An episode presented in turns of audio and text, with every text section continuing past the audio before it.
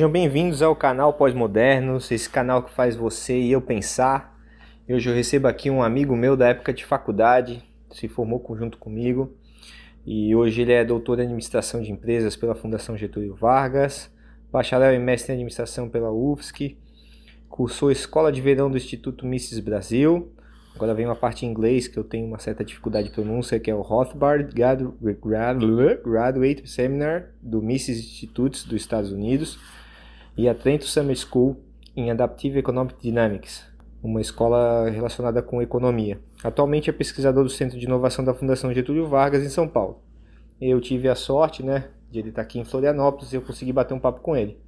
Então, espero que você goste do nosso papo. Falamos, falamos sobre cálculo econômico, socialismo e também um pouco sobre o mundo acadêmico.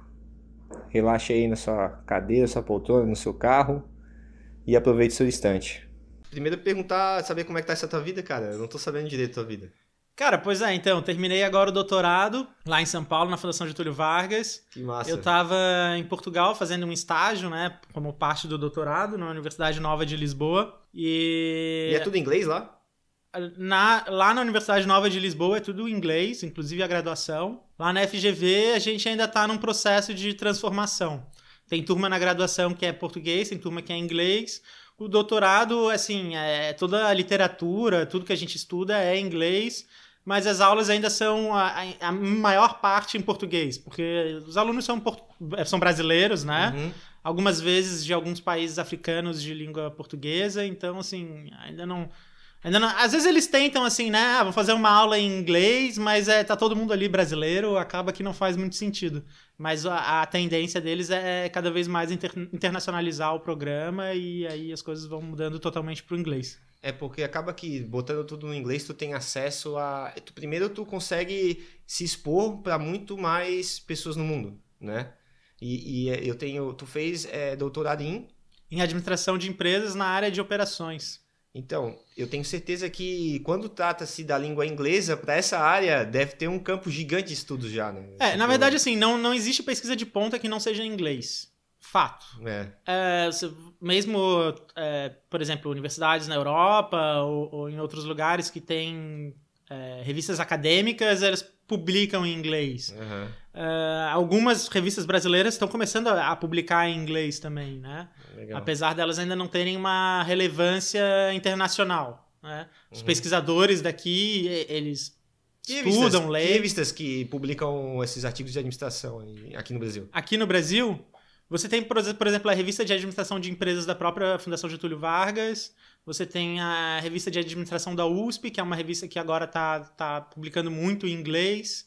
Uh, revista de administração e inovação. Tem, tem, tem algumas revistas. Tem a Brazilian Administration Review, que é uma revista que é da AMPAD, a Associação Nacional de Pós-Graduação Pós-Graduação em Administração, que é uma revista já, assim, foi criada já em inglês. Realmente é tudo em inglês.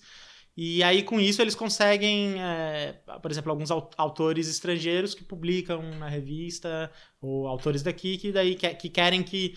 Porque assim, você publica algo, você quer que seja lido, né? E você Sim. quer que seja lido por pessoas que estão estudando o que tem mais de ponta naquele assunto, né? Se você publica em português, é... só as pessoas no Brasil vão ler. Né? Uhum. Você não consegue atingir é, realmente esse debate mais da ponta. Claro que tem um aspecto positivo no sentido de pessoas aqui no Brasil conhecerem daquele assunto, né? A gente ainda vive num país que tem é, dificuldade disso, de, de, de, no ensino de inglês, até no ensino de português, mas no ensino de inglês mesmo, é, muita gente formada na faculdade, muita gente fazendo mestrado até o doutorado e não tem o pleno domínio do inglês, né? Certo. Então, acaba tendo algum efeito residual nesse sentido. Mas não adianta, um pesquisador estrangeiro ele não, não, não vai ler em português. É, se você fizer um trabalho, inclusive, querendo publicar fora, e se você utiliza os trabalhos em português, fazendo estação de trabalhos em português, é muito difícil de você conseguir ser aceito fora porque as pessoas querem saber de onde é que tá vindo aquilo. Você quer saber, pera, qual que é essa fonte aqui? Você está citando esse Como autor. É que foi uma Deixa eu entender o que, que ele está dizendo, né? Sim. Porque o que, acontece? Quando você faz um trabalho acadêmico de ponta, você você já parte de uma premissa que as pessoas já conhecem a base, né? Você está conversando com, com, com, pesquisadores que estão a vida inteira deles estudando esse assunto, eles conhecem já o que tem de base uhum. disso, né? Então você não escreve um artigo e começa a revisar lá de Adam Smith, passando pelos teóricos de administração. Não, você vai falar de coisas que, que assim, isso todo mundo já sabe, você vai partir mais de um ponto mais para frente, né? E se você usa um referencial brasileiro, é, as pessoas não têm, não, não sabem quem é essa pessoa, o que essa pessoa falou, e, e, simplesmente você não vai conseguir dialogar com, com esses pesquisadores estrangeiros que estão fazendo a ponta da pesquisa. É, eu, eu também tenho que, para mim, é, eu não sei, eu falo assim que o Brasil, os outros países todos deveriam adotar o inglês como a língua paralela não ser o inglês uma coisa exclusiva da, da Inglaterra e dos Estados Unidos, entendeu? Ser tipo uma coisa mundial. Por quê? Porque é a língua que é mais falada hoje em dia. Assim, mais falada entre, entre países. Hum. Por, eu já fui, por exemplo, gente, se tu vai para uma China, tu, falando inglês tu consegue se virar. Agora, falando português não, não, é extremamente complicado, não tem? É, especificamente nessa área acadêmica, se você, você não fala inglês, você não consegue se inserir num debate. Né? Já é adotado o inglês para acadêmica e ponto final. Né? Já é completamente adotado. Tipo, qualquer... o francês deve ter tentado alguma coisa. Assim, é, talvez em algumas áreas muito específicas eles ainda vão usar um referencial de algum autor mais antigo. Se eu estou falando assim, filosofia, sociologia, eles ainda vão talvez, talvez você falar francês pode ter alguma relevância ainda, né? Não, ou, ou claro, assim... se, você, se você trabalha na área de história, e aí até pode ser história econômica, por exemplo, uhum. aí você vai estudar os escritos originais de um autor, é, sei lá, da Alemanha ou dos escolásticos da Espanha, e aí é interessante você falar essa língua, claro, mas assim, é um caso específico, né? É muito pontual. O, o, pesquisador, de uma forma geral, dos assuntos mais atuais, né, e não tão questão de história, seja lá de qual área for, você tem que falar inglês, você tem que publicar em inglês. Então tá, vamos começar. Vamos lá. Sejam todos bem-vindos ao canal Pós-Modernos, esse canal que tenta fazer você e eu pensar. E hoje aqui na mesa um amigo meu, Daniel Gonçalves Lopes, estudou comigo na Universidade Federal de Santa Catarina em administração, bacharel em administração, no período de 2005 a 2010, né? O, a 2009, final de 2009. É isso aí, Vitor. Quer dizer, eu, eu, demorei um pouquinho mais para me formar, né? Eu fiquei lá um aninho a mais. Mas também não saiu da vida acadêmica também. Mas, é, também não saiu nunca mais. Demorou um pouco. Acho que gostava tanto que manteve, né? Foi, fez, fez mestrado também. Fez mestrado aonde, ô, Daniel? Fiz mestrado lá na própria eh, Universidade Federal de Santa Catarina. Na própria universidade. E daí depois tu se mudou para São Paulo, né? Isso. Depois eu fui para São Paulo fazer o doutorado em administração de empresas na Fundação Getúlio Vargas. E hoje você é doutor? Hoje é doutor. Tem ah, um mês aí que só. a tese foi defendida e, e, Meus parabéns, hein, doutor Daniel. Então, Valeu. Tô aqui com o Daniel para a gente bater um papo sobre é, economia, é, sistemas econômicos, é, que é um, um, assunto que ele tem uma que ele domina há bastante tempo. Eu lembro que a gente já há tempos atrás discutíamos isso na faculdade, né? Eu com um posicionamento é, mais de esquerda, assim, mais querendo as coisas compulsórias e tu defendendo a liberdade e tal. Me lembro bem da, da questão da, da Previdência e tudo mais. Uma pergunta que eu queria te fazer, assim, tu sempre teve essa mentalidade pró-liberdade econômica ou por algum tempo tu também teve uma coisa meio assim, é, sei lá, meio ditatorial de não, tem que prender, tem que não sei o quê. Você quer saber se eu tinha coração quando eu era jovem? É. Então, cara, eu acho, na verdade, que a gente, a gente ainda foi uma geração que teve uma certa limitação de conhecimento, de, de acesso à, à, à literatura e autores. Assim, a gente não tinha pleno acesso, né? É, o... Talvez no momento que a gente começa a ir na, na faculdade, ir pra biblioteca e, e passar um tempo ali dentro na biblioteca, mas isso assim, acho que era exceção, talvez eu fazia um pouco, acho que, acho que nossos colegas não faziam tanto, você conseguia ter acesso a alguma coisa diferente, mas a gente ainda foi muito formado ali no que, bem, no que o nosso professor falava, ou no que a televisão falava, né, era, era daí que a gente, a gente conseguia absorver alguma, alguma coisa. Então, claro, é, quando, quando eu era mais jovem, eu não posso dizer que eu já tinha uma visão tão liberal como eu tenho hoje em dia. Eu uhum. sempre tive uma assim, uma certa contestação, sabe, de de como as coisas funcionavam e tudo mais. Então, sim, assim, sim. É, guri, eu, eu, me interessei um pouco ler sobre anarquismo, sobre esse tipo de coisa, Uhum. mas ainda era assim, é, você não tinha uma visão muito global de como tudo acontecia, né? As coisas ainda estavam muito simplificadas. E foi mais pro final da faculdade que começou a surgir o meu interesse de estudar um pouco isso. Apesar até de ser um interesse à parte dos meus estudos acadêmicos, né? Como eu, eu fiz um mestrado e um doutorado em administração, e os assuntos não são tão relacionados com esse debate econômico de sistemas de, de, de, de produção, né? Sistema capitalista ou socialista, não é exatamente o que eu trato uh, na parte acadêmica. Mas é, eu sempre me interessei em ir bem a fundo na origem das coisas, né? Uhum. E essa origem do debate, que a gente vai conversar aqui do debate do cálculo econômico, é, na verdade, é, levou a muitos outros assuntos que hoje em dia eu acho assim que me ajuda a compreender melhor quando eu olho para trás e vejo esse debate. Uhum. Sobre, assim, vamos dizer assim, os fundadores da economia e tudo mais, né? Tem, tem muita gente hoje em dia que realmente não se interessa mais por isso. Acha que, assim, que isso já foi absorvido pelos livros é, acadêmicos, né? Certo. E você não precisa voltar e ler os, os clássicos e ler, né? Tipo Adam Smith, essas coisas. É, assim. você, tipo, sei lá, tem, eu tenho. Lá, lá na Fundação Getúlio Vargas, assim, tive alguns professores conversando comigo que falavam assim: olha, você acabou de citar uma pessoa muito antiga, você citou aqui um texto de 2005, sabe?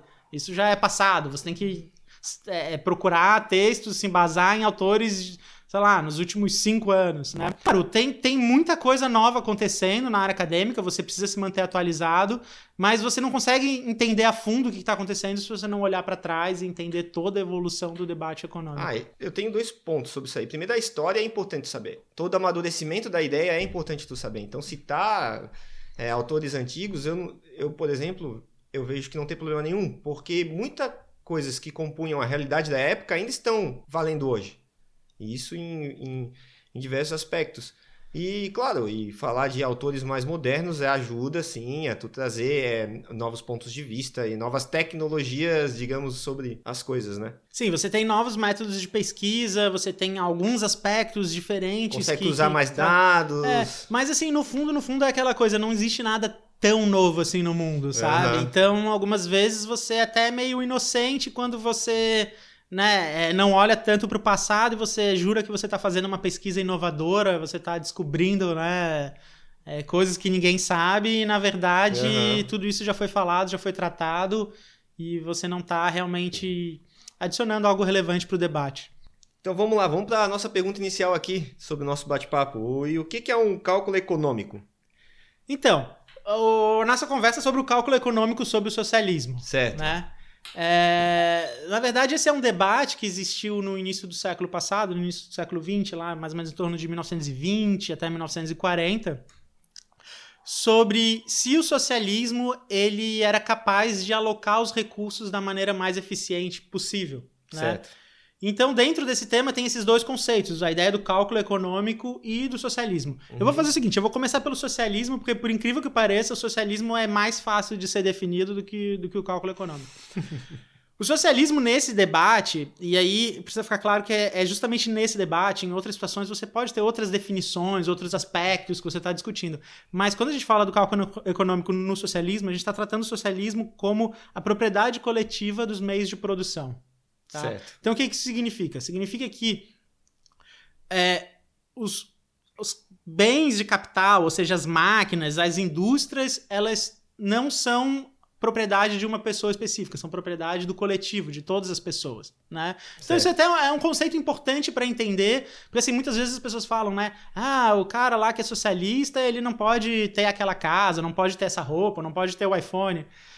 É, Não é bem assim, né? Vamos ser justos com, com, com o outro lado, né? Eles não estão falando isso. Ele- os, os bens de consumo, que são esses bens que a gente tem no dia a dia, né? Li- Literalmente para consumir eles. é, Eles são seus. Eles são seus, Aham. né? Claro que aí você tem uma certa, assim, uma área cinza onde você tem uma certa dificuldade de definir o que, que são bens de- que, que, que geram outros bens, os bens de produção, os meios de produção, e o que, que são bens de consumo, né? Eu vou pegar um exemplo, o iPhone. É, o iPhone ele é um bem de produção ou um bem de consumo? Bem, se você tem um iPhone para falar com a sua família, para usar em casa e tudo mais, é um, é um bem de consumo, mas talvez para muitos profissionais é um meio de produção. Sim, sim. Teu telefone é talvez é uma das coisas que você mais usa hoje Nossa, em dia. Pra mim é a minha ferramenta de trabalho É total. ferramenta de trabalho, Total, né? total. Então, quem, quem deve ter a propriedade disso? Você ou, ou o coletivo, né? Mas isso é outro debate. Isso não, isso não entrou no, no- no debate original do, do cálculo econômico sobre o socialismo. Mas, bem, fica claro então que a gente está falando aqui da propriedade, dos, propriedade coletiva dos meios de produção, né? Certo. E aí o cálculo econômico é o seguinte: será que sob esse regime onde os bens de produção são públicos, você consegue fazer um cálculo econômico para tomar a decisão sobre o que produzir, o que consumir? Né? Então, assim, uma definição que a gente poderia dar para cálculo econômico não é, assim, não, não é uma definição que eu trouxe da, da literatura, é algo que eu tentei construir um pouco, construiu. assim, né? Certo. é a faculdade de você decidir o que, quando e como produzir ou consumir e decidir isso utilizando parâmetros econômicos. Vou dar um exemplo assim que acho que a maior parte das pessoas hoje em dia passa por, por, por essa situação. Quando você vai abastecer o teu carro e você tem um carro flex, você pode abastecer ele com gasolina ou com álcool, né? Certo. Como é que você faz para decidir se você vai abastecer com gasolina ou com álcool? Calcula qual é a renta, a ren- o rendimento de cada um e aí compara com o preço. Geralmente tem uma- um cálculo já pronto, que é 30%, né? Isso, é virou padrão fazer É, isso, né? Mas por que, que tinha você faz o isso? do carro. Exatamente. Você vê o quantos quilômetros por litro teu carro faz na gasolina, Uhum. quanto que ele faz no álcool, qual que é o preço de cada um dos dois, né? E Isso. compara e vê qual dos dois está rendendo melhor. Então você fez um cálculo econômico aí, né? Certo. Para decidir qual dos dois bens comprar. E isso acontece na sociedade o tempo inteiro. Quando a gente vai comprar um apartamento e, e olha, por exemplo, qual que é o preço por metro quadrado, Quadrado, né? sim. A região. Ou então, assim, coisas mais, um pouco mais subjetivas, quando você tenta avaliar qual que seria o preço daquela, daquele apartamento daqui a 10 anos, né? Certo. E aí você compara, poxa, será que vale a pena eu pegar esse dinheiro, comprar esse apartamento e lá na frente ter esse valor maior? Ou Certo. será que vale a pena eu botar esse dinheiro no, no, no banco, render uns Banco, juros, Aplicação. ah, deixar lá aplicado e lá na frente eu vou ter mais dinheiro ainda? Então aí você está fazendo cálculos econômicos e Legal. decidindo o que, que, o que, é melhor, né? Porque o que acontece? A economia é o estudo dos recursos escassos. Aham. né? A gente vive num, num mundo, pelo menos material, escasso. Se você decide fazer uma coisa, você está deixando outras coisas para trás. Né? Você poderia comprar a casa ou comprar o sítio. Se você faz uma coisa, você É, não tem abundância tá abdicando mundo de, tudo. tá abdicando É. de fazer outra coisa, né? Então, esse processo de cálculo econômico, ele, ele é muito importante para você conseguir alocar os recursos da maneira mais correta.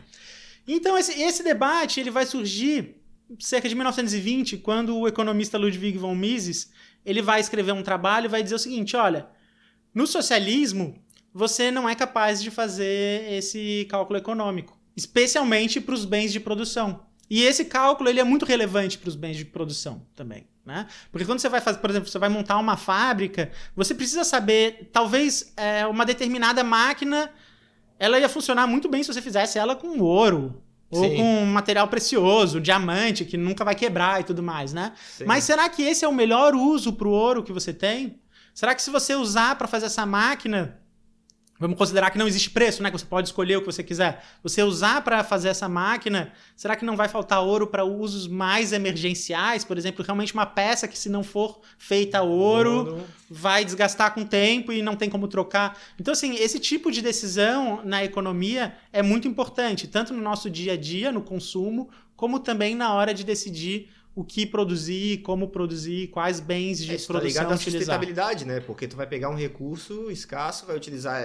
É, Eu, tô- eu vou repetir o que tu falou, só de uma Uhum. maneira diferente para confirmar assim o que, que eu entendi. Se tu vai pegar e utilizar um recurso que ele é escasso para uma função específica e não tomar o cuidado que em outras funções ele seria mais importante, na hora que faltar para os usos mais importantes vai fazer falta. Isso, Ponto. exatamente. Não fez, não fez parte do debate em 1920, mas é, uma evolução da teoria econômica trata da tragédia dos comuns, que é um termo que, que hoje em dia é bastante utilizado para expressar isso. Quando você, por exemplo, tem um lago onde a propriedade é coletiva, os peixes são de todos, e se você não tem uma regra ali, um, um- dizendo o seguinte, olha, esse peixe é minha propriedade, aquele peixe é a propriedade de outra pessoa, a tendência das pessoas é utilizar aquele recurso o máximo possível até, até esgotar. Porque se você não usa, possivelmente alguém na sua frente vai usar, e quando você for usar, não vai ter mais. Então você tem todo o incentivo para usar mais rápido hum, aquele bem, né? Mas isso aí a gente já está entrando, assim, numa continuidade do debate, né? Sim. Vamos voltar lá para o origi original de 1920. Que, que vai acontecer, então? Qual, qual é o raciocínio do Mises para dizer que numa sociedade socialista é, não seria possível você ter uma alocação racional dos recursos, né? E aí até eu abro um parênteses para dizer, é, para a gente entender bem essa, esse tema, é entender qual era a cabeça do Mises, qual era o pensamento do Mises quanto ao papel do economista, né? Uhum. É, por incrível que pareça, por mais que o Mises fosse um defensor do livre mercado e tudo mais, a visão dele do economista era um cara que deveria olhar para diferentes sistemas econômicos uhum. e tentar encontrar a consequência de cada um desses sistemas. Né? Sem necessariamente dizer, olha, isso aqui é melhor ou pior. Ele vai falar, não, isso é juízo de valor, não é isso que importa. Mas eu preciso olhar o seguinte, olha, nesse sistema, com essas regras, qual que é o resultado que eu vou ter? Né? E aí ele vai falar o seguinte, olha, num sistema onde você não tem a propriedade privada dos meios de produção, você não vai ter mercado, não vai ter troca. Né? As pessoas não trocando bens, uhum. você não vai gerar preços. Né? Ou seja, é, não, não tem mercado, não tem preços. Se não tem preços, você não tem um instrumento primordial para o cálculo econômico. Você não tem como fazer um cálculo econômico sem ter os preços verdadeiros das coisas, uhum, né? Uhum. E esse, a falta desse cálculo econômico vai levar então a uma alocação não racional dos recursos, né? Então, é, essa é a linha de raciocínio do, do Mises que vai mostrar que propriedade privada está associada à alocação racional dos recursos. A propriedade coletiva dos bens de produção está associada a uma alocação não racional dos recursos, porque você simplesmente você não tem trocas, se não tem trocas não tem preços, se você não tem preços você não consegue fazer o cálculo econômico. Mas então, todas as tentativas de, de, sistemas socialistas que tivemos, então, elas eram, é, vamos dizer assim, mistos, então, porque apesar de os meios de produção estarem supostamente na mão do Estado, que é o representante do, do povo, vamos dizer assim, né, na teoria, é, as coisas tinham preço. Isso, exatamente. Esse debate ele aconteceu com outros economistas, né, que são conhecidos como socialistas de mercado. Por incrível que pareça, eles não eram exatamente assim é, comunistas na imagem que a gente tem, né, daquele cara comunista. É, das ciências sociais da Universidade Federal, não. Eles eram, eles eram economistas é, que, que, que acabaram é, contribuindo para o que a gente chama hoje de escola neoclássica de economia, que é inclusive a, escala a escola predominante né, dessa, da, da, economia. Então, assim, eles eram economistas matemáticos e, e, no final das contas, eles. Eu vou falar um pouco mais para frente sobre o que, como eles rebateram a, o, o, trabalho do Mises. Certo. Mas eles, eles acabaram sendo reconhecidos como os vencedores do debate. Isso é interessante. Uhum. Né? Na, no, pelo menos no meio acadêmico, eles foram vencedores. E com um certo respaldo da, do, dos fatos reais, né, do, do, da percepção empírica de que a União Soviética estava progredindo, né, e, e, e, você tinha lá relatórios que mostravam que a economia da União Soviética estava decolando e que ia passar aos Estados Unidos e, bem, toda aquela coisa que a gente sabe sobre a Guerra Fria e questão de investimento para, sei lá, viagem à Lua e tudo sim, mais, sim, né? Tinha, tinha, tinha, toda, toda essa briga, né? Mas o que, que acontece? Era um regime fechado onde as pessoas não tinham realmente informação sobre o que acontecia ali dentro, né? Exatamente. E depois foi ficando claro que o que, que acontecia? O sistema soviético ele não era completamente sem preços né? Você tinha, primeiro, o mercado negro, né? De, de, de, tanto de bens de consumo, mas também como bens de produção, né? Que de alguma forma guiavam. E eles usavam muitos preços de outros países.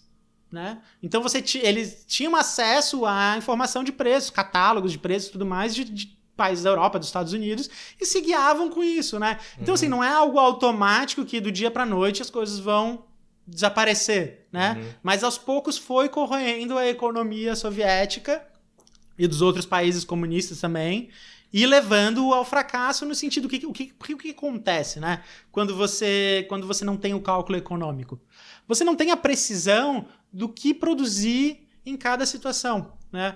Os economistas, os socialistas de mercado, que são os, os autores que responderam Mises, em especial tem um autor que ficou mais famoso que é o Oscar Lange, um autor polonês, e também o Enrico é, Baroni, que era um italiano. Eles mostraram o seguinte: olha, você tem como calcular o que deve ser produzido se você tiver informação sobre qual é a preferência das pessoas. Certo. Né? Então, uhum. se você sabe a preferência das pessoas, você sabe qual que é a tecnologia que você tem, por exemplo, assim, ah, o quanto que essa máquina produz, né, por hora e tudo mais, você consegue descobrir como alocar os recursos, né? Porque é, se você tem preferência, tecnologia e recursos, você consegue fazer essa conta por meio de programação linear, matemática mesmo, né? Certo. É... Mas, mas não acho que também é uma coisa meio que querer ser um, um, um semideus para ter essa informação, saber o que as pessoas realmente querem, não é uma coisa meio difícil isso? Definitivamente, definitivamente. E foi isso que a tipo, gente lógico. constatou com o tempo, é. né? Que um, um, burocrata, e aí vamos imaginar um país do tamanho da, da União Soviética, com tanta diferença de regiões e de quantidade culturais, de recursos inclusive. culturais, preferências. E, e assim, os seres humanos, eles, eles têm mudança de preferência durante Exatamente. o tempo, né? A cabeça deles muda. A, a, nossa cabeça muda no mesmo dia. Sim. Né? Uhum. Então, assim, o que, que, acontece? No agregado econômico, talvez você consiga uma estabilidade. Vou pegar um exemplo aqui. Você está tomando uma cerveja, vou usar o exemplo da cerveja.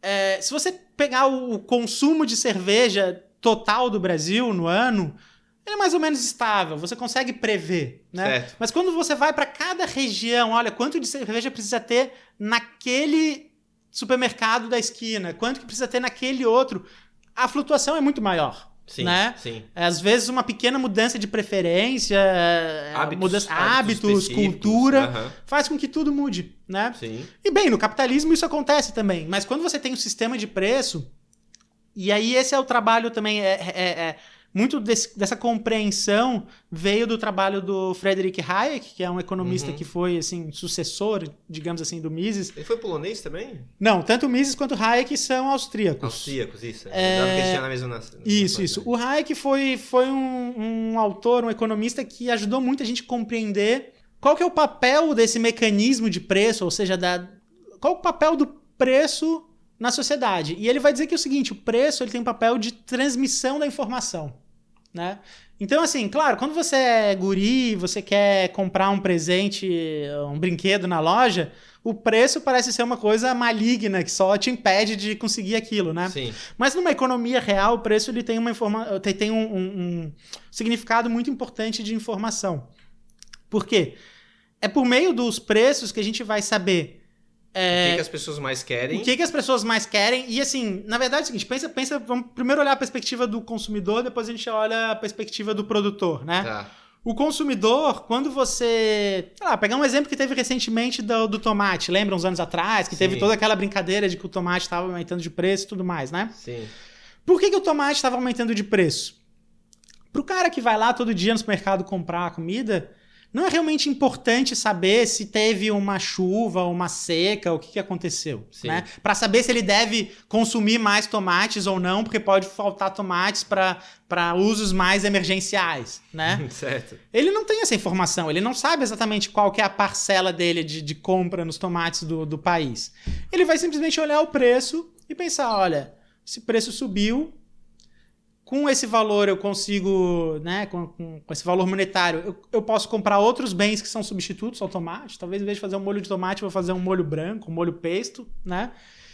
É, porque relativamente ao, ao tomate, esses outros produtos ficaram, ficaram mais baratos, né? Certo. Relativamente, não estou falando do, do, valor absoluto, estou falando comparando um com o outro. Uhum. Então faz com que você automaticamente é, deixe de consumir tomate, a não ser que tomate seja realmente uma coisa muito fundamental para ti. Sim, né? sim. Então aí entra essa, essa alocação racional dos recursos de você.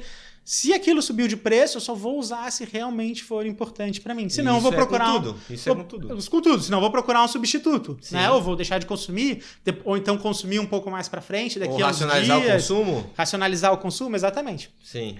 Agora, tem alguns produtos que você vai dizer o seguinte: olha, esse produto é muito importante, você não pode deixar de consumir, vou pagar o preço que for. Né? Uhum. O que, que acontece? Com esse aumento do preço, a taxa de lucro do empreendedor vai aumentar também. Correto. Né? Uhum. a partir do momento que essa taxa aumenta, vai estar tá sinalizando. E, a, e taxa de, de, lucro é uma informação para o mercado de preço também, né? Sim. Vai estar tá informando aos outros empreendedores: olha, hoje em dia, investir em tomate é mais vantajoso do que investir em, em cebola, milho. em milho. É. Então vamos plantar mais tomate. Né? Não é um ajuste automático, definitivamente não é um ajuste automático. Você leva um tempo. Sim. Né? Mas é, o que a gente sabe, isso empiricamente, é que é um ajuste que acontece muito mais fácil.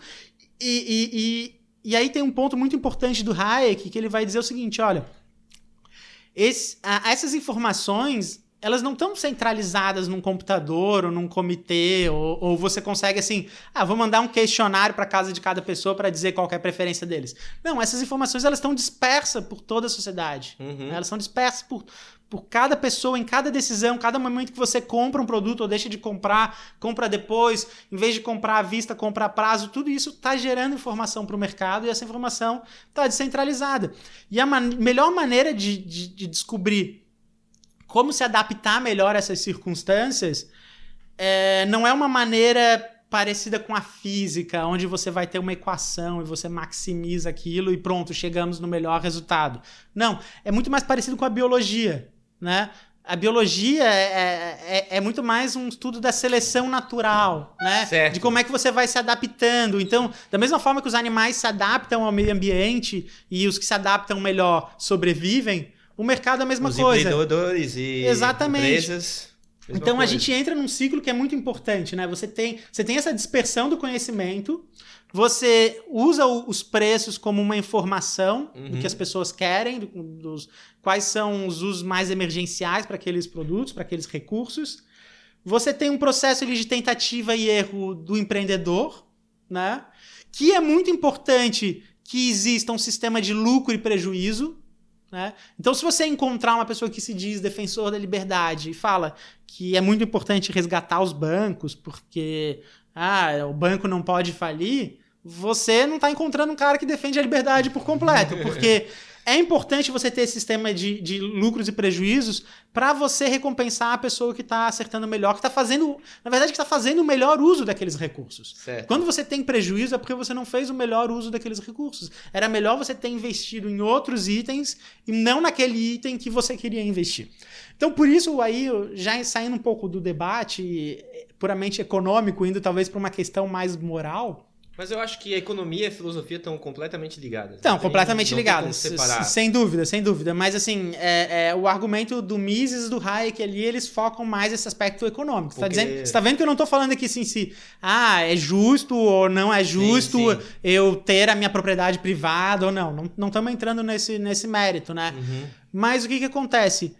É, o capitalismo ele, ele recompensa as pessoas que de fato usam, fazem o melhor uso dos recursos, né? E o melhor uso dos recursos é dado pela preferência das outras pessoas e não da minha preferência. Então, se eu tenho preferência por um produto porque, sei lá, eu gosto desse produto, porque eu acho legal, por, por alguma preferência particular, egocêntrica, uhum. eu não vou ser recompensado no mercado. Né? Eu vou ser recompensado no mercado quando eu, eu entrego o que as outras pessoas querem.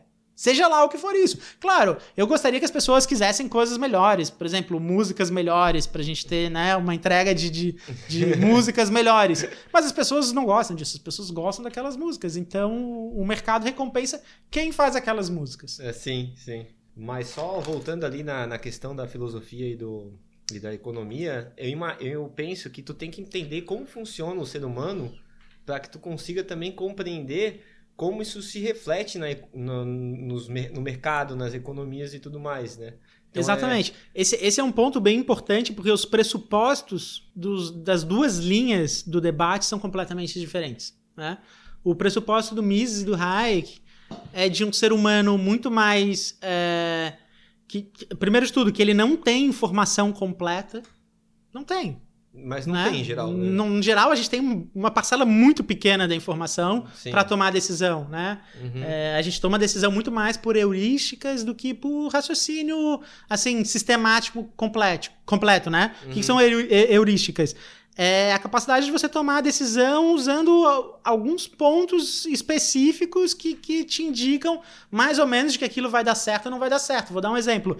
Você vai no restaurante e você olha se naquele restaurante tem pessoas dentro ou não. Se tá cheio ou vazio. Se tá cheio, você pensa, poxa, acho que esse restaurante é, é bom. bom. Se tá vazio, você pensa, olha, esse restaurante é ruim. Você, você não precisou acessar toda a informação disponível sobre aquele restaurante para tomar uma decisão, né? Você usou ali uma, uma simplificação. E é assim que as pessoas tomam decisão do que consumir, né, no dia a dia.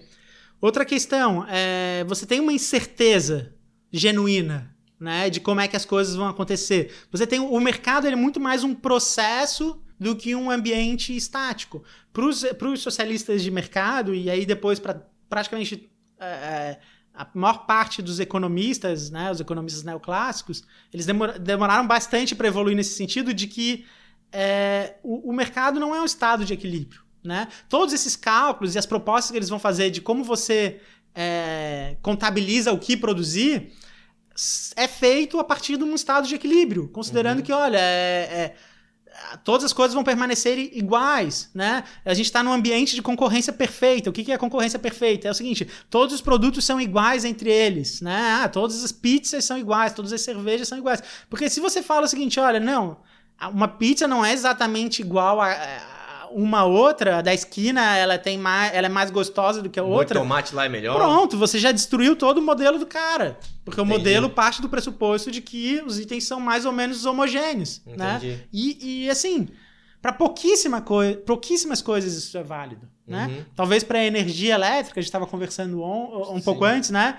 A energia elétrica realmente ela é uma commodity, né? Você não faz Assim, Essa você rece... de maior qualidade, é... tá? é difícil, né? Tem alguma questão, talvez, de estabilidade na Sim. rede e tudo mais, mas assim, você não sabe se essa energia foi produzida numa hidrelétrica ou fotovoltaica. Assim, acendeu a luz, acendeu a luz, né? Sim. Mas são poucos produtos que são assim. A maior parte dos produtos tem muita diferença de qualidade. Uhum. E isso incapacita o cálculo, né? Torna o cálculo cada vez mais complexo e, e realmente impossível. Só talvez para dar um pouco um exemplo para para alguém que está ouvindo, que talvez fez um curso de engenharia de produção, ou até um curso de administração que teve uma boa disciplina de, de operações. talvez não foi o nosso caso, não sei. O, o, que esses economistas fazem é nada mais é do que uma programação linear de otimização, né? Então você tinha lá na faculdade aquele exercício dizendo: olha, você tem tanto de determinado insumo e tanto do outro e a tua máquina consegue produzir tanto e você precisa de tantos homem-hora, como se todos os homem-hora fossem a mesma coisa, todos os funcionários produzem a mesma coisa, todos os teus insumos rendem a mesma coisa. São e você vai mesmo bot... comportamento. Exatamente, você vai botar numa equação que vai, vai minimizar o custo, né? otimizar o resultado, o output, e isso vai te dar a informação do que é melhor produzir. E não é assim que as coisas funcionam, né? É, a não ser que você comece a tomar decisões que o Hayek vai, vai é, expor, assim, no, naquele livro famoso dele, do Caminho da Servidão, que são decisões que começam a levar cada vez mais a sociedade para o autoritarismo. Uhum. Né? Então é o seguinte, olha, Agora não tem mais essa coisa de você querer, tipo, uma camiseta diferente. O que tu quer não interessa. O que, o que você quer não interessa. Por quê? Porque fica muito difícil de calcular exatamente cada detalhe do, do que cada pessoa quer, entendeu? Vamos produzir aqui todo mundo é, a mesma camiseta, o mesmo sabor de, de, de sorvete, o mesmo produto para todo mundo, porque daí tudo bem, fica mais fácil. A gente sabe quantas pessoas tem, quanto, qual, qual é a necessidade daquela região você vai calculando. Às vezes vai faltando numa cidade, sobra na outra, né? Sim, porque e... não é fácil. E aí você vai fazendo aqueles usos quaisquer, né, pro, pro produto. Ah, é... porque daí não é mais uma questão de quanto que as pessoas realmente estão cobrando e comprando e querendo aquele produto. É mais sobre quanto que a minha programação diz que eu tenho que produzir, entendeu? Sim. Então aqui na produção tá dizendo que a gente tem que produzir tantas vigas é, de, de tal produto de aço, sei lá. E a gente vai produzir, dane-se se tem casas ou não tem casas para ser construídas. Você vai produzindo porque está na programação. Isso né? é mais ou menos o que aconteceu com aquelas cidades fantasmas da China, que eles fizeram bairros e bairros de casa sem ninguém dentro, assim. Exatamente. É, em menor escala é o que a gente vê na, na nossa própria economia brasileira. E acho que isso, isso é importante trazer porque o debate do cálculo econômico é realmente algo que foi foi debatido ainda nos anos 20, 40, mas de alguma forma ele ainda reflete, ele ainda é válido para o que a gente vive hoje no, no dia a dia, né? Então, na nossa economia, a gente brasileira, a gente ainda tem é, muita interferência do Estado nos preços. Certo. Não tanto como nos anos 80, onde ia lá e tinha lá. Tabela. Congelava tudo e ponto final. E aí a gente via que, né? Não dava certo. Não dava certo, porque justamente esse processo de você remunerar quem está produzindo mais, né? Se o preço está congelado, eu não tenho por que produzir mais aquele produto. Né? É, não e também acontece que às vezes os custos de produção superam o preço congelado. Superam o preço aí, congelado. Aí você guarda para vender é depois, é. né? E tudo mais. Ninguém... Então, assim, é, hoje, felizmente, a gente. Assim, a gente tem um namoro com isso às vezes, né? Agora teve essa história do tabelamento do, dos fretes. Dos, ca dos caminhoneiros. Dos, caminho né? dos caminhoneiros. Mas ali foi uma questão, acho até de. para liberar esse negócio de uma vez, porque a negociação tava complicada. Sim, você tem fatores políticos que são bem complicados, mas assim, não deixam de ser. É, é, resultado. O tabelamento é tanto um resultado, ou pelo menos uma alternativa de você contornar uma decisão incorreta, antiga, como também algo que, na verdade, é, é, é, como apagar o fogo jogando gasolina. Mas é, que, é isso que eu ia falar. Na verdade, a decisão errada veio antes, quando foi liberado créditos baixíssimos para compra de caminhão. Todo caminhoneiro virou, é, comprou um caminhão e tu sobrecarregou. Não, não que eu ache é, que o caminhoneiro não mereça um caminhão e tudo mais, mas tu sobrecarregou o mercado de caminhão na época que a economia estava bombando, beleza, os caminhões estavam conseguindo se manter. E, na, e daí, assim que a economia enfraqueceu, tinha muito caminhoneiro com dívidas de caminhão, 3 mil reais por mês, 4 mil reais por mês para pagar, e não tinha mais serviço para eles. E eles estavam andando com caminhões com pneus carecas e tudo mais, porque a concorrência estava muito alta nesse mercado. Exatamente. E aí é muito importante a gente destacar o seguinte: a taxa de juros é o preço do dinheiro no tempo. Né? Então, quando você altera a taxa de juros, dando, por exemplo, um empréstimo subsidiado para um caminhoneiro, ou um pouco antes a gente teve a questão do, do, das construtoras, né? Sim, minha quanto casa, que, minha vida. Exatamente, quanto que foi subsidiado com, com, com crédito mais barato, com taxa de juros mais barato, você está interferindo no preço. Uhum. Não deixa de ser uma interferência da mesma forma que o congelamento de preço, ou, sei lá, determinar um preço mais barato, ou, ou controlar o quanto que o preço pode aumentar por ano, né? Não deixa de ser também uma interferência nos preços. Né? E essa interferência nos preços vai dar um sinal, vai trazer informação incorreta para o mercado. Né? Isso aí a gente entra já num, num talvez que seria o, o, um ponto seguinte da contribuição desses autores, do Mises e do Hayek, que, que é a questão dos ciclos econômicos. Uhum. Né? Eles vão trabalhar em cima dessa ideia do, do, do, preço como um sistema de informação, né? e de toda a teoria do capital é, é, teoria do capital austríaco, que vai ver onde que qualquer investimento, né, ele, ele, é ele tem várias etapas, né, diferentemente do que talvez alguns economistas colocam no papel, que você produz e entrega na mes no mesmo tempo. Uhum. Não, a, a, a, produção econômica é necessariamente no, ocorre no tempo, né? Então você tem um, um é, diversos níveis de produção do mais direto, né, que é aquele, que é aquele item que vai produzir o produto final, até o mais indireto, que são máquinas que vão produzir outras máquinas que, sabe, a máquina que vai extrair o, o minério de ferro, depois a máquina que vai transformar o minério de ferro num produto mais acabado. Então são vários estágios, né? Sim. E quando você interfere na taxa de juros, você está fazendo com que os investimentos que são de mais longo prazo se tornem mais atrativos do que de fato eles seriam né? Entendi. Porque é, é, fica, fica mais fácil, fica mais barato você fazer esses investimentos de longo prazo. Uhum. E às vezes esse investimento de longo prazo não é, é, é, ele não tem um casamento de fato com a demanda. Né? Então você constrói muitas casas, isso, claro, é, para um, um, aspecto político, isso é muito interessante para o governante. Né? Sim, a, a, a, construção civil é uma área que tem muito, gera muito emprego, muito emprego para pessoas que não têm alta qualificação, então você consegue melhorar muitas taxas de emprego. É, você... Sem contar que deu-se acesso a pessoas que não tinham como comprar eh, casas, foi dado acesso para elas. Exatamente. Também. Você trabalha com essa coisa, essa ideia de que tipo todo mundo tem que ter a sua casa e tudo mais. Apesar Sim. que você, se você olha para as pessoas que realmente entendem de economia, a maior parte delas prefere não ter uma casa comprada, né? Aluga a casa porque é, é, um investimento em imóvel não necessariamente é um investimento que vai render é, os aí, melhores aí... retornos. Mas só, só tô querendo dizer assim, assim é, é, é, politicamente é muito, é, é muito interessante. Né? Uhum. Mas é um investimento de longo prazo, uhum. né? Que a construtora vai fazer, vai demorar 20 anos para resgatar. E quando essa taxa de juros aumentar, você vai ter problema ali na frente. Você vai ter pessoas que não vão conseguir pagar, você vai ter imóveis que vão ficar vazios, né? Uhum. E então, assim, é, é esse descasamento entre a questão temporal e juros? Do, do, exatamente, da, com a taxa de juros e os investimentos, é também uma forma de você é, criar uma sociedade socialista, vai, ou parcialmente socialista. É uma intervenção no mesmo sentido do que a intervenção de preços que a gente estava debatendo antes. Uhum. E, por exemplo, a taxa Selic. A taxa Selic é uma intervenção no preço do dinheiro num país, não é? É, a taxa, a taxa Selic, na verdade, ela funciona como um, um, um farol para os investimentos, né? E também para o financiamento que o governo vai fazer dele mesmo, né? O problema eu, eu, não é tanto a taxa Selic, assim, eu vejo mais a questão de, por exemplo, os empréstimos do BNDES, uhum. né?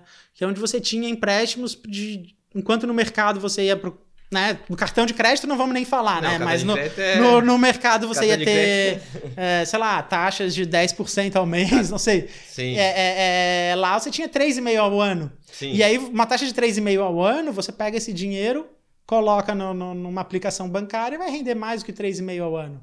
Né? Como é que é o nome, termo disso? De tu pegar emprestado por um preço e aplicar num que dá mais dinheiro? Tem um nome disso, é alavanca financeira? Como é que é a alavancagem financeira? Não, alavancagem é quando você, você se endivida para invest, fazer investimento. Não é necessariamente Sim. isso. Uh, os bancos eles têm um spread bancário, não sei se é isso que você está querendo dizer, que é o, a diferença do quanto que ele paga para tomar o dinheiro e o quanto que ele recebe para dar o dinheiro para as outras pessoas, né? Não, não, eu tava falando mesmo disso, de tu pegar, eu pego um empréstimo aqui, porque eu sei que se eu pegar esse dinheiro e botar no banco ou botar em outra aplicação, eu vou, o que eu tô pagando pro banco lá rende é mais barato do que o que vai render aqui. Ou seja, eu não preciso fazer nada, eu só mudo o dinheiro de lugar e aí eu ganho é, um, um, a diferença entre a diferença, sim, disso, sim. E, e, uma crítica que existia também, já desde a época onde, onde a gente teve essa política forte do BNDES, com o governo Dilma e tudo mais, uhum. é que essas, essas empresas grandes, elas têm acesso a financiamento internacional, a financiamento com taxas que não são tão caras como as brasileiras, né? Certo. Então, assim, é, claro, o BNDES, ele a não ser que a gente realmente tenha um, um, um, um, tipo, uma corrupção lá dentro e tudo mais que a gente não vê, ele vai aprovar um crédito com algum dinheiro que de fato você vai, vai investir. Né? Uhum. Ele não vai uhum. aprovar, não vai te dar um dinheiro para faz o que você quiser. Sim. Você vai ter que mandar um projeto, dizer, olha, porque eu vou construir um, corpo, um, porto em Cuba. Ou... não, mas assim, vou construir uma estrada aqui e aí eu vou te dar esse financiamento para essa estrada, né? Mas essas empresas, elas têm caixa, elas têm acesso a, a outros investimentos também, então elas elas têm recursos onde é, talvez diretamente não vai ser o dinheiro que elas vão botar no banco para render, mas é, elas têm acesso a isso, né? Entendi. Então, assim, realmente é uma transferência de renda. É literalmente uhum. uma transferência de renda. Enquanto a maior parte da população é, paga um valor muito alto pelo dinheiro no tempo, algumas empresas, algumas pessoas específicas escolhidas pelo governo pagam um, um valor menor. E além dessa distribuição de renda, a questão de que esses juros menores do que de fato deveriam ser fazem com que as pessoas aloquem os recursos de maneira incorreta. Entendi. É, no caso ali do BNDES, por exemplo, ele estimula, é, como existia o Finame para caminhões, então ele meio que apontava para as pessoas onde o dinheiro era melhor aplicar, vamos dizer assim, onde era mais interessante aplicar o dinheiro, né? Tinha Finame que dava 2,5% ao ano na compra de um caminhão, que é um produto que é, na época, dizia-se é, essencial para o crescimento econômico, né? transporte de, de cargas e etc. E na, no caso do Minha Casa Minha Vida, tu apontava isso para a construção civil, que foi o boom da construção civil que teve e tudo mais, né? Mas como todo sistema que artificializa um, um, interesse, a partir do momento que ele não consegue, chega uma hora que ele perde a estrutura e não consegue se manter, Visto que foi o que aconteceu recentemente aqui. É, o, o, caminhão ele é um exemplo de investimento a, a longo prazo, né? Você não compra um caminhão para rodar um ano com ele. Você vai uns usar. oito anos tranquilo. Uns oito anos tranquilamente, é. né? Não é longuíssimo prazo, mas é um, um, certo longo prazo, né? Sim. E o que, que acontece? É, é, justamente isso. Todo esse, esse acesso ao crédito fez com que aumentasse a oferta de caminhões, né? Porque tá barato comprar caminhão. Parece Sim. que na, lá no papel parece que vai ser super fácil de pagar, mas quando chega lá na frente você tem muito mais caminhoneiro do que necessidade de, de, de, de transportar carga, né? Até porque, assim, é, é é realmente impossível do, do governo saber, olha, em 2022 a gente vai estar tá precisando carregar tanto dessa carga ou daquela carga. Porque a gente ainda trata caminhão como se fosse tudo a mesma coisa. E não é tudo a mesma coisa. Você tem caminhão de carga, você tem caminhão de. É, é, animais, né, vivos, de, de, de, produtos inflamáveis, de produtos é, de frigorífico. Então, assim, são vários tipos de caminhão que você vai ter uma demanda específica para cada tipo de caminhão. Você vai ter evoluções tecnológicas que nunca foram pensadas, uhum. né? Talvez de fazer um tipo de caminhão migrar para outro tipo de caminhão, ou talvez, sei lá, o caminhão não ser mais usado, ser usado outro meio de transporte.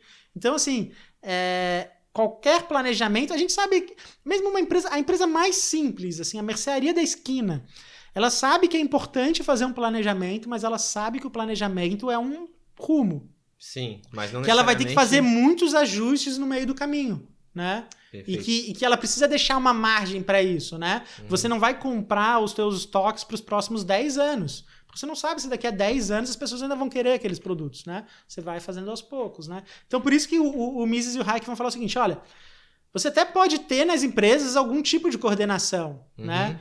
É, mas é, é muito local. E mesmo essa coordenação da empresa, ela tá sujeita aos, aos fatores de preço, aos fatores de, de ao sistema de lucro, lucros e prejuízos, que o Estado não tá, né? O Estado ele não tá necessariamente assim, no extremo ele tá, mas ele tem, ele tem muita capacidade de não, não. de cobrar é das pessoas eu... até realmente entrar no sistema de falência total, que às vezes acontece. A gente, a gente viu é, é no, nos países europeus, mas assim, vai um grande caminho de sofrimento até para chegar lá. É isso que eu ia comentar. Geralmente um Estado que é supostamente comunista, socialista, é aquilo que tu falou, ele respeita os bens em certos níveis das pessoas, mas é relativo ao momento do Estado. A partir do momento que ele precisa de mais bens, ele vai começando a pegar aqui, pegar ali, vai batendo desespero, porque as pessoas não conseguem manter aquele Estado da forma que ele foi desenhado, porque o Estado tem essa característica que vai contra é, o mercado, que é dar estabilidade. O uhum. Estado geralmente ele quer entregar estabilidade para todos que estão envolvidos nele, né, e tal.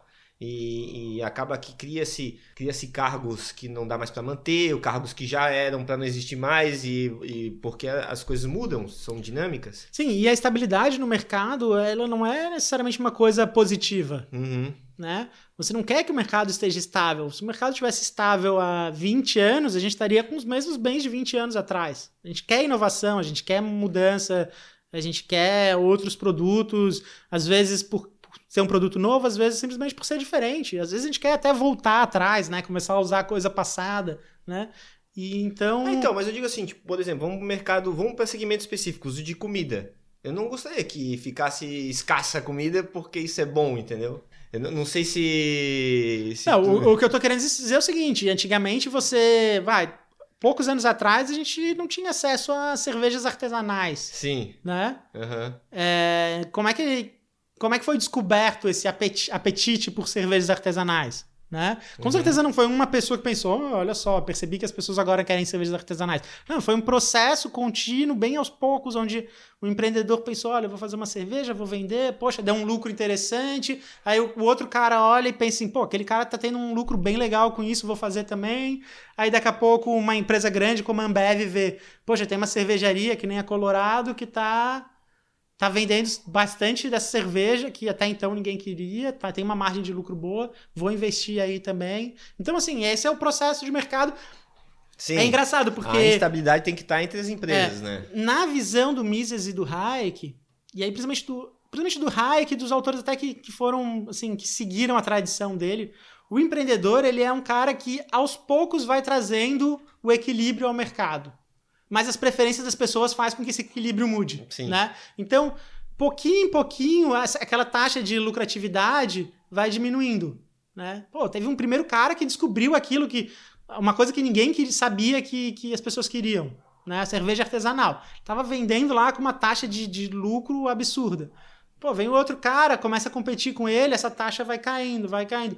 Até chegar num nível que a gente que é, diz que é próximo ao nível de equilíbrio, que é aquele nível de otimização, onde realmente as pessoas estão pagando o, o preço pelo custo mais barato possível, né? Sim. Mas é, se você já mas repara que isso é o final, né? É, um, é, um, é o ponto final que, na verdade, nunca chega. Uhum. Se você considera que esse é o ponto de partida, aí você tem problema. Porque você não consegue justamente sinalizar para o mercado de que aquele ali é o ponto que as pessoas querem chegar. Né? Você, você é, aceita pela cabeça de um burocrata que aquele ali é o ponto ideal e pronto, vai ser aquele ponto e acabou. Né? Sim. Agora, deixa eu falar uma coisa que eu acho que é interessante também, que é o seguinte: o sistema de preços ele não é infalível. Né? Ele não tem todas, toda a informação perfeita. Sim. É, algumas vezes você teve um aumento de preço ali, e aquele aumento de preço é momentâneo. Você precisa de outras informações também, né? Mas o que acontece? O empreendedor ele, ele tem essa capacidade, né? De ver, por exemplo, sei lá, previsão do, do da chuva, é, conversar com os clientes. E o Hayek vai dizer que, olha, tudo isso está disperso, sabe? É no contato ali do dia a dia. Você, você trabalhou muito tempo com vendedor, né? Com vendas. Uhum. Você sabe que a pessoa que mais entende o cliente na empresa não é o dono da empresa. É o vendedor, é o cara que está lá na é ponta tá na todo ponta. dia, conversando com o cliente e tudo mais.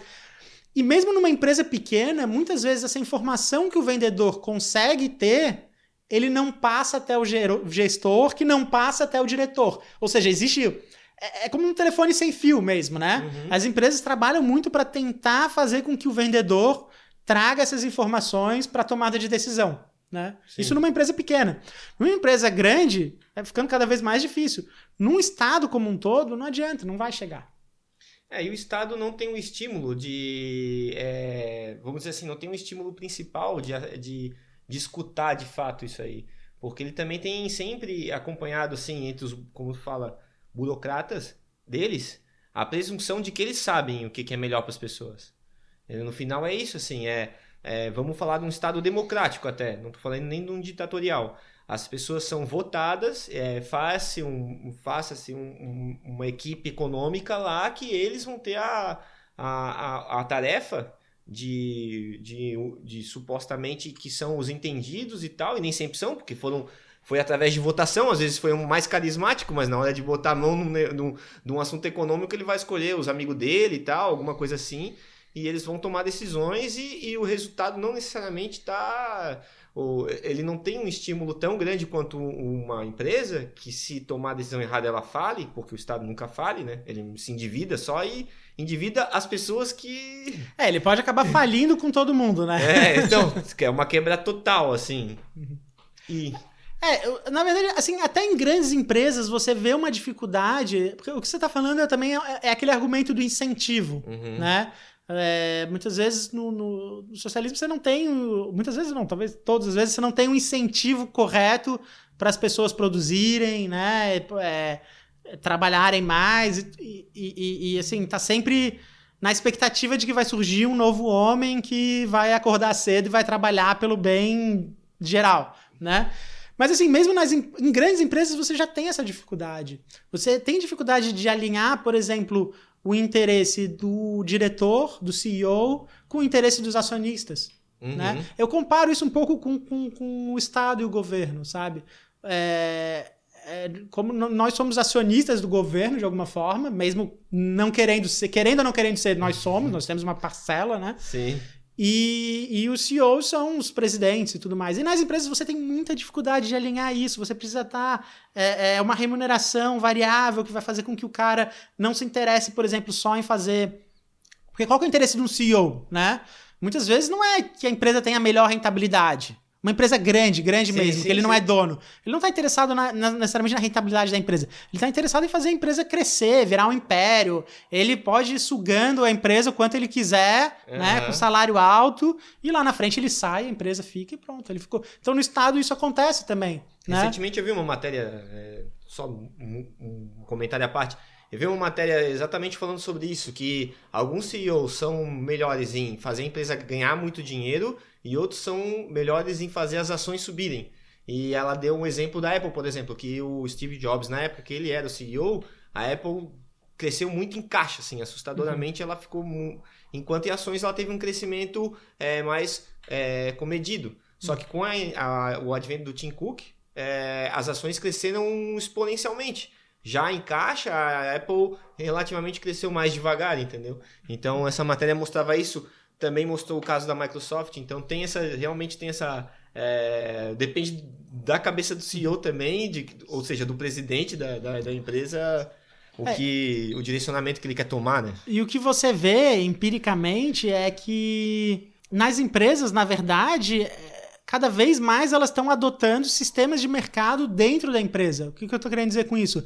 Quando você tem uma empresa grande, você tem centro de custos e um, um departamento vende o produto para o outro departamento. Né? Você tem cálculo de, de eficiência dentro do, do, do, do departamento, dentro, eh, pensando especificamente num produto, né? Então você vai criando esse sistema de preço dentro de uma organização. Não, porque mesmo uma organização, não precisa ser um estado, nem uma cidade, pode ser uma empresa mesmo, que já tem lá os seus mil funcionários, você começa a gerar essas ineficiências de não saber como é, qual é a melhor forma de alocar esse trabalhador que eu tenho aqui, né? Eu, te, eu sei qual é o salário que eu pago para ele, então eu tenho uma noção de preço, mas eu não tenho tanta informação sobre quanto que ele rende nesse setor ou naquele setor. Então começa a criar mecanismos de mercado, de preços dentro da empresa para eu ter essa facilidade de informação. Agora, se eu tenho uma grande empresa que faz tudo, eu não sei nem qual seria o salário que eu deveria pagar para o meu empregado, porque eu não sei se 5 mil reais é muito ou pouco, porque não tem um concorrente pagando 4 mil para eu saber que 5 mil é muito. Eu poderia e pagar 4 mil, ou o contrário. Etc. Você, não tem, você, não tem, você não tem preços. É, justamente eu voltei ao argumento do Mises. Uhum. Se você não tem a, a propriedade privada, ou seja, você não, não tem o direito de comprar e vender os seus, o seu trabalho, os seus bens de produção, sua, sua terra, o, e também os seus produtos de consumo uhum. final, você não tem você, você não tem essa propriedade para vender isso, ou seja, não existe um mercado, você não tem preços. Se você não tem preços, você não faz aquele cálculo econômico que a gente falou lá no início, de ah, eu coloco é, é, gasolina ou álcool no meu carro. Né? Então, acho que para fechar bem, acho que a gente pode, pode até voltar nesse exemplo, né? se eu te perguntasse assim, Vitor, se você for hoje no, lá no, no, no posto de gasolina e não tem preço. Você pode botar tanto álcool quanto gasolina, mas você tem lá, o governo diz que você pode uma vez por, por semana ir lá abastecer. O que você faria? É botar gasolina. Ia botar gasolina, porque ela rende, rende mais, mais, fica mais tempo, tem uma, tem uma melhor potência, Sim. né? Tipo, ah, eu quero poder acelerar e tudo é, mais, Na verdade, né? o álcool tem mais potência, sabia? Tem mais potência? Tem, tem mais potência. Ah, eu sempre achei que... Eu sempre tive a sensação de botar o pedal assim e não, não tá indo. não, o álcool ele é mais potente, ele dá mais cavalos do que a gasolina. É, uhum. mas, mas a gasolina você acha que rende mais, Lógico, então... eu quero então... andar mais quilômetros, eu não quero mas, exatamente. acelerar um pouquinho mais. Se né? acabar naquela semana, já é, era, só na semana exatamente. seguinte, ou então até porque, ah, pô, tem que ficar indo no, no, no posto a cada três dias, né? Sim. Então é o seguinte, você não tem preço, então a gasolina se torna mais atrativa, né?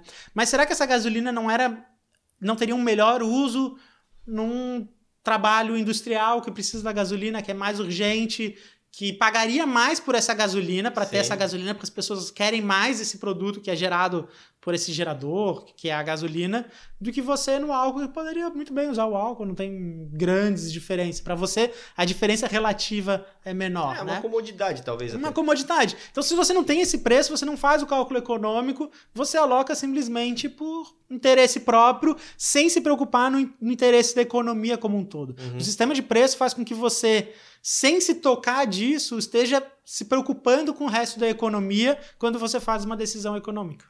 Eu, eu vou te confessar que eu já tinha visto esse exemplo que tu tinha dado das, da questão das grandes empresas terem esses sistemas econômicos internos, mas nunca tinha percebido com clareza a real utilidade deles, entendeu? Eu achava que era mais a nível só de controle, mas também não, é um nível de apontamento de decisões. Claro, assim. Eu achei bem interessante. É, exatamente. Eu, o... já, eu já vi, por exemplo, é, casos de empresas é, que trabalham com energia fotovoltaica, que ela tem um setor de projeto e o setor de execução. E eu já vi, assim, como ela era separada dessa forma, o setor de execução contratar uma empresa de fora de projeto para fazer o projeto para eles, porque a própria empresa não estava entregando num preço competitivo. Sim, exatamente. Muitas vezes você coloca um, um, um terceirizado, um terceirizado para competir com a sua própria empresa. É, uhum. é, é assim, é, é, muito benéfico. Eu vou dar um exemplo aqui que, que eu tô vivendo lá na própria Fundação Getúlio Vargas. Eu estou trabalhando agora no Centro de Inovação e, bem, é, eu estou responsável pela parte de comunicação, criação de conteúdo e tudo mais. E lá dentro da fundação a gente tem um departamento de comunicação que tem a exclusividade, o monopólio de, de qualquer, é, qualquer peça publicitária feita pela fundação e tudo mais.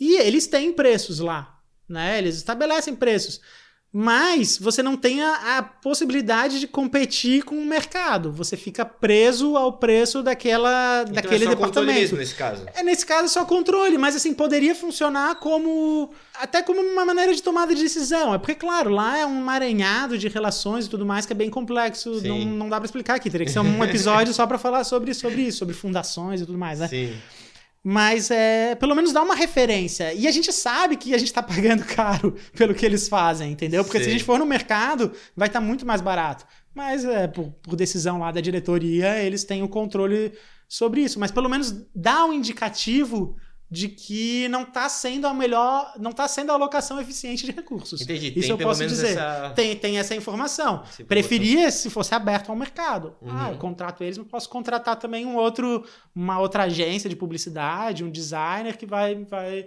fazer o mesmo serviço por um preço mais barato. Mas é, é importante isso também acontece no, no caso dos vendedores. Quando o vendedor ele tem uma comissão, você está trazendo também um aspecto de, de, de sinalização de mercado, né? Uhum. Faz o cara motivar a trabalhar mais, a vender mais. Claro, você, às vezes você precisa tomar cuidado, você pode dar incentivo demais e o cara começa a vender mais do que a gente pode entregar e começa a ter atraso e tudo mais. Então é, é um casamento complexo. É, assim, numa empresa pequena é um casamento complexo. Quando você fala numa economia de um estado, de um país, é, é infinitamente mais complexo. Legal, Daniel. Tá, mas uma última pergunta. O que é um blockchain, ô, ô Daniel? Pô, mas aí, aí você quebra, né? E é um outro assunto completamente Não, diferente. Beleza, beleza. Mas é, é um assunto diferente, mas é, em algum momento ele, ele também se aproxima de, desse assunto do cálculo econômico, Não, né? Legal, a gente pode marcar um outro encontro e, e, e, e tocar essa ideia também. Vamos marcar sim. Valeu, Vitor, pelo convite. Valeu, Daniel. Obrigadão, cara. Valeu por ter vindo aí. Valeu por ter vindo diretamente de São Paulo. um forte abraço. E aí, gostou do papo? É, fique à vontade aí para mandar um e-mail, pós-modernos com dois S no final, arroba gmail.com e nos conte do que você achou. Se tiver alguma dúvida, eu posso mandar diretamente para o Daniel e respondo no próximo episódio. Obrigado por nos acompanhar até aqui e até a próxima.